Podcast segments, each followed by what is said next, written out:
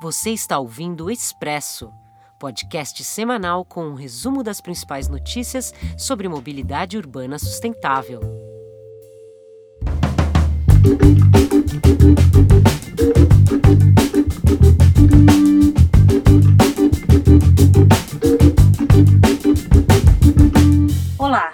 Eu sou Regina Rocha, redatora do Mobilize Brasil, e esta é a edição número 45 do Expresso Mobilize, nosso podcast de informações sobre mobilidade urbana sustentável.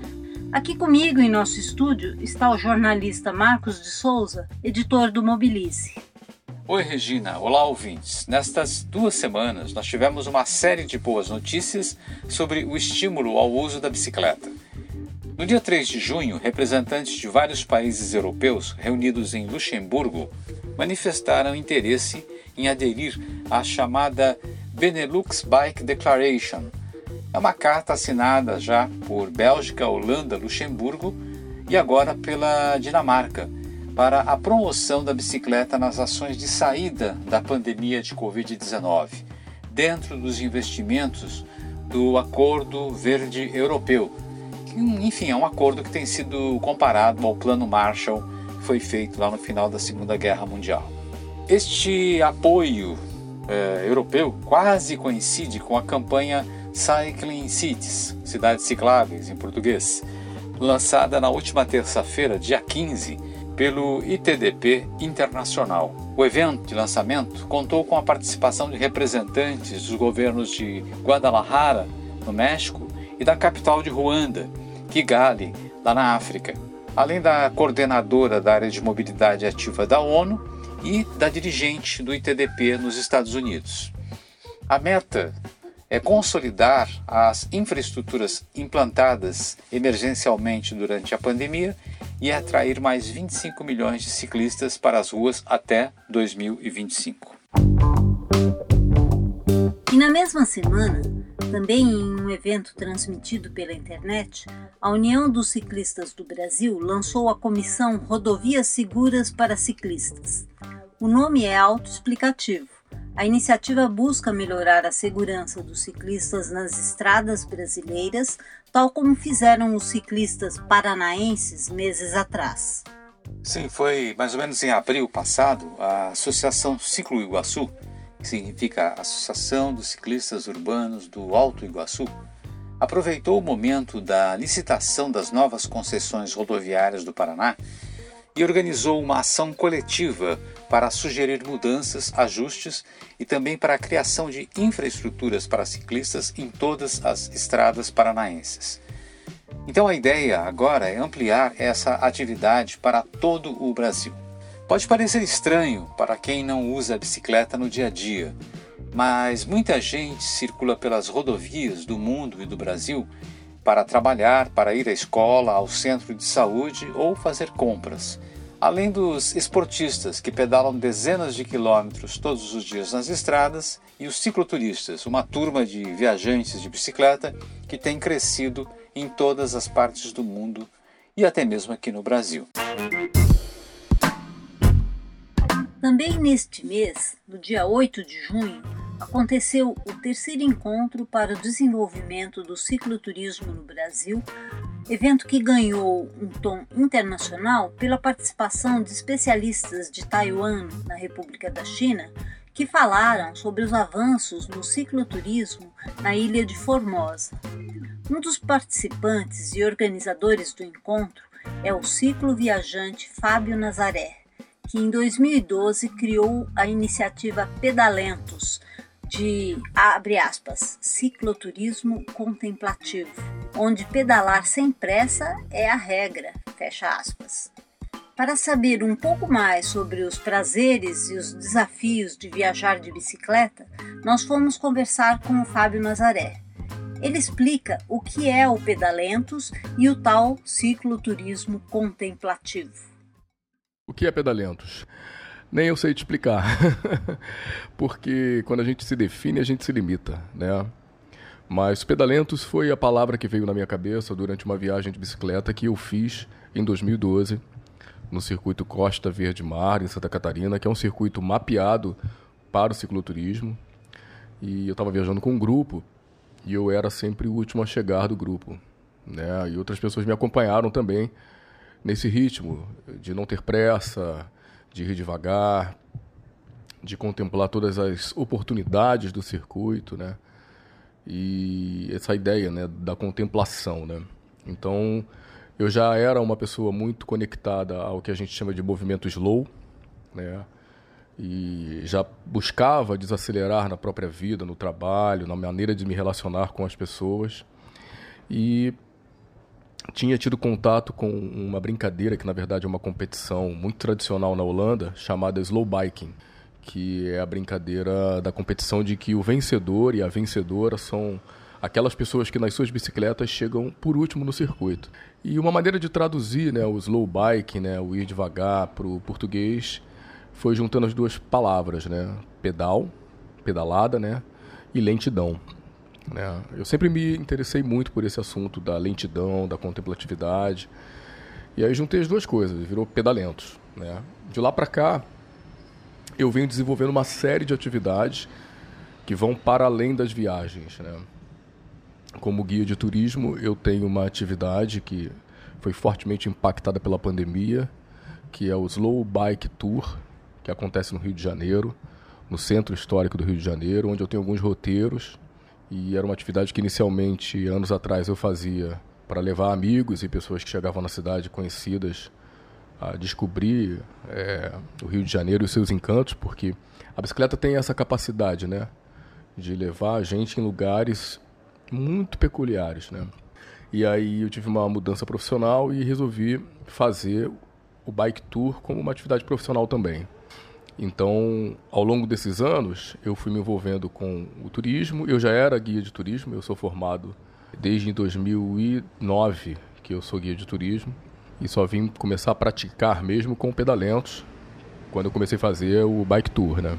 E Pedalentos é uma organização, Pedalentos é uma filosofia, Pedalentos é um grupo. Ao longo desse tempo eu vi várias iniciativas e vários grupos se multiplicando pelas cidades. Se você fizer uma busca no Google ou nas redes sociais, você vai encontrar vários grupos que se chamam Pedalentos aqui no Rio de Janeiro, em Resende, e em São José dos Campos, em São Paulo. Então, o cicloturismo contemplativo, que foi um termo que eu comecei a usar lá atrás, eu quando vejo as pessoas falando cicloturismo, cicloturismo contemplativo, eu fico muito feliz. Porque eu vejo que já está introjetado na ideia de uma viagem sem pressa, né?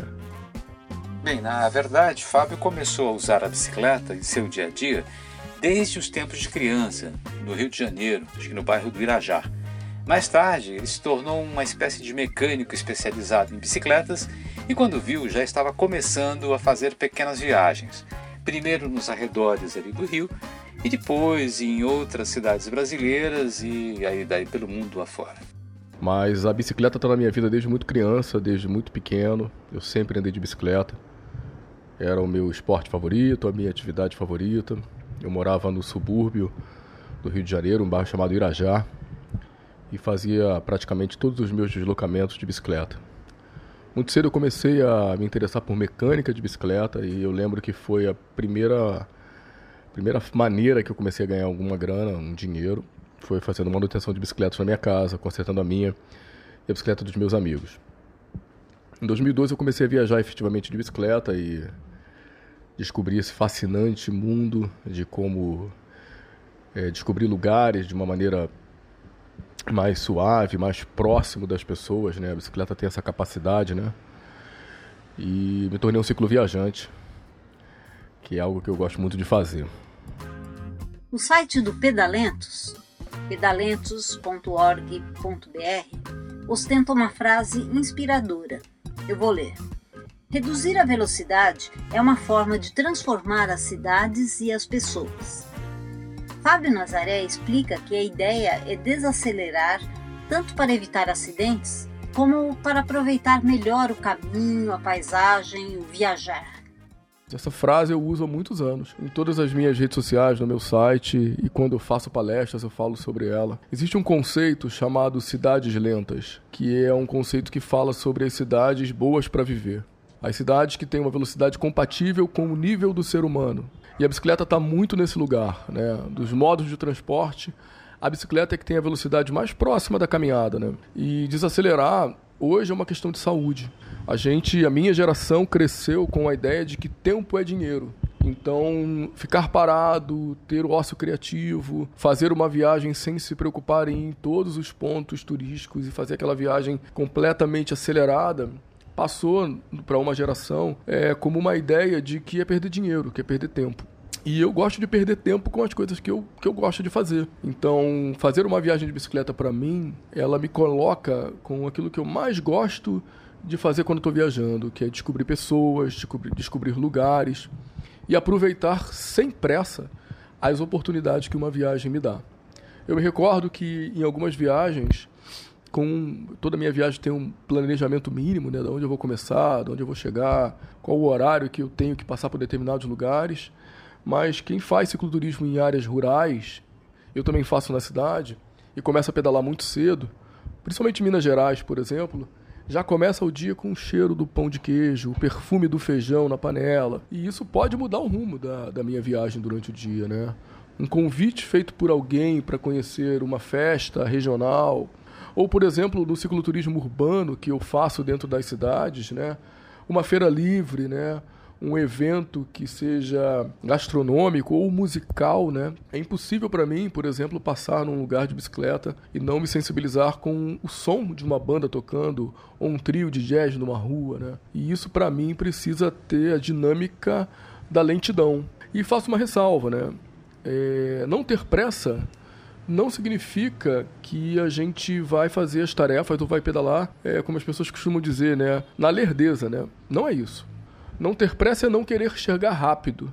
E aí, nesse sentido, cada uma pessoa vai desenvolvendo seu próprio ritmo. Né?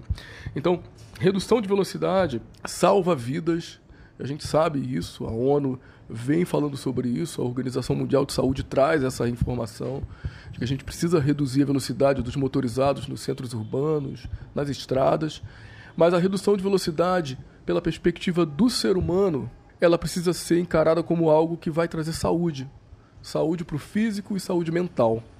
Eu me recordo que a comida da minha avó era uma comida mais saborosa do que a da minha mãe. E num determinado tempo eu fiz uma reflexão para perceber que não era porque minha mãe tinha uma falta de capacidade para fazer uma comida gostosa. É porque a minha avó fazia sem pressa. A minha avó tinha tempo para fazer. A minha mãe, por conta das obrigações domésticas, do trabalho e de toda a rotina que ela tinha por conta dos filhos mais novos, não tinha como se dedicar mais como a minha avó se dedicava. Então, um feijão feito pela minha avó não precisava ir na panela de pressão.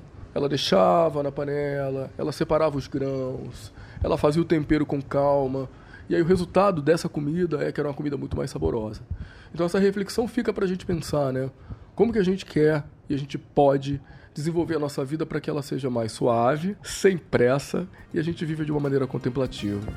Fábio Nazaré que já pedalou em todos os cantos do planeta, na Índia, na América Latina, na América do Norte, enfim, em todo canto, fala também sobre a sua experiência de cicloviajante urbano. Porque as cidades, mesmo a sua cidade aí ouvinte, qualquer cidade, permite viagens muito interessantes e reveladoras.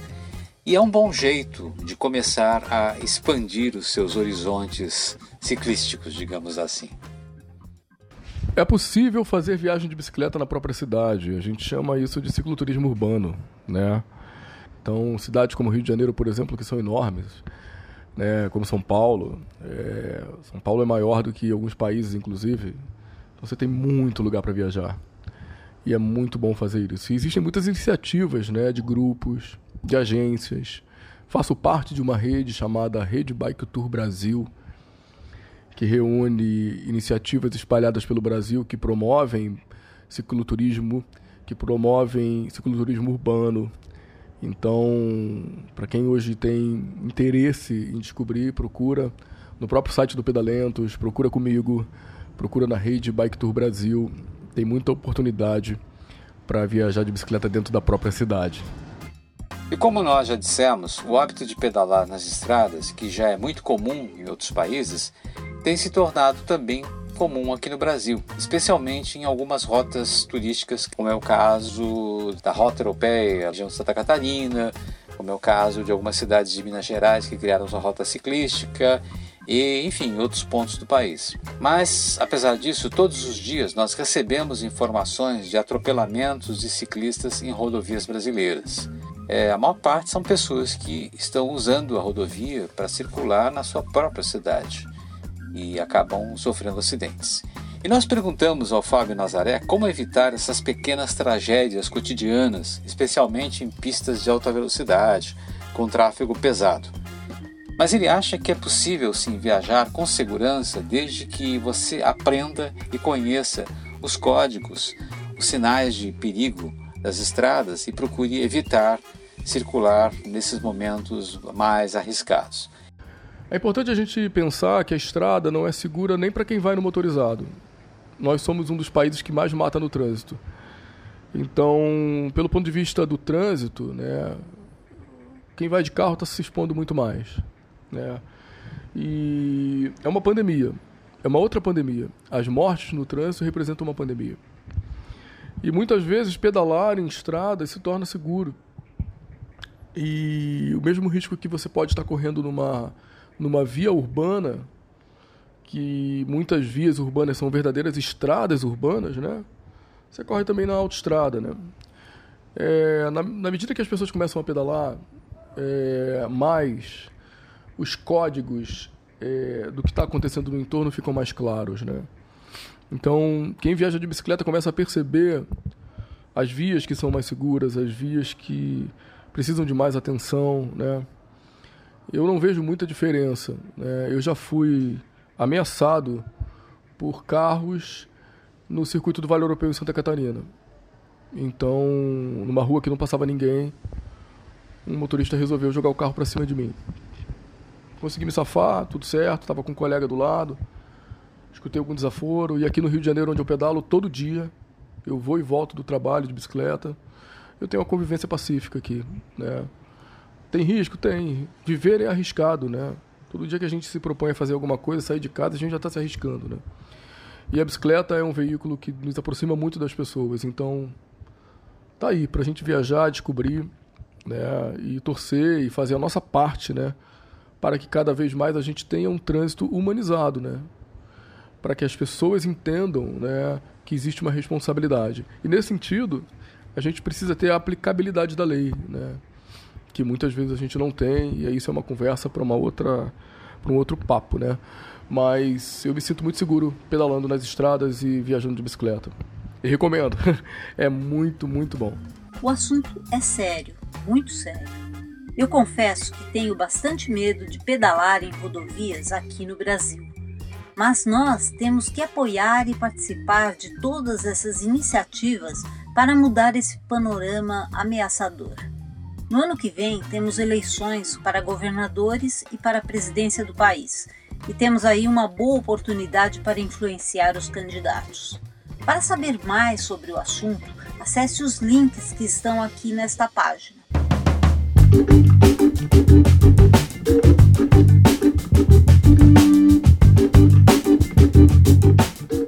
Você acaba de ouvir o Expresso, o podcast semanal do Mobilize Brasil, que conta com o apoio do Itaú Unibanco e do Instituto Clima e Sociedade.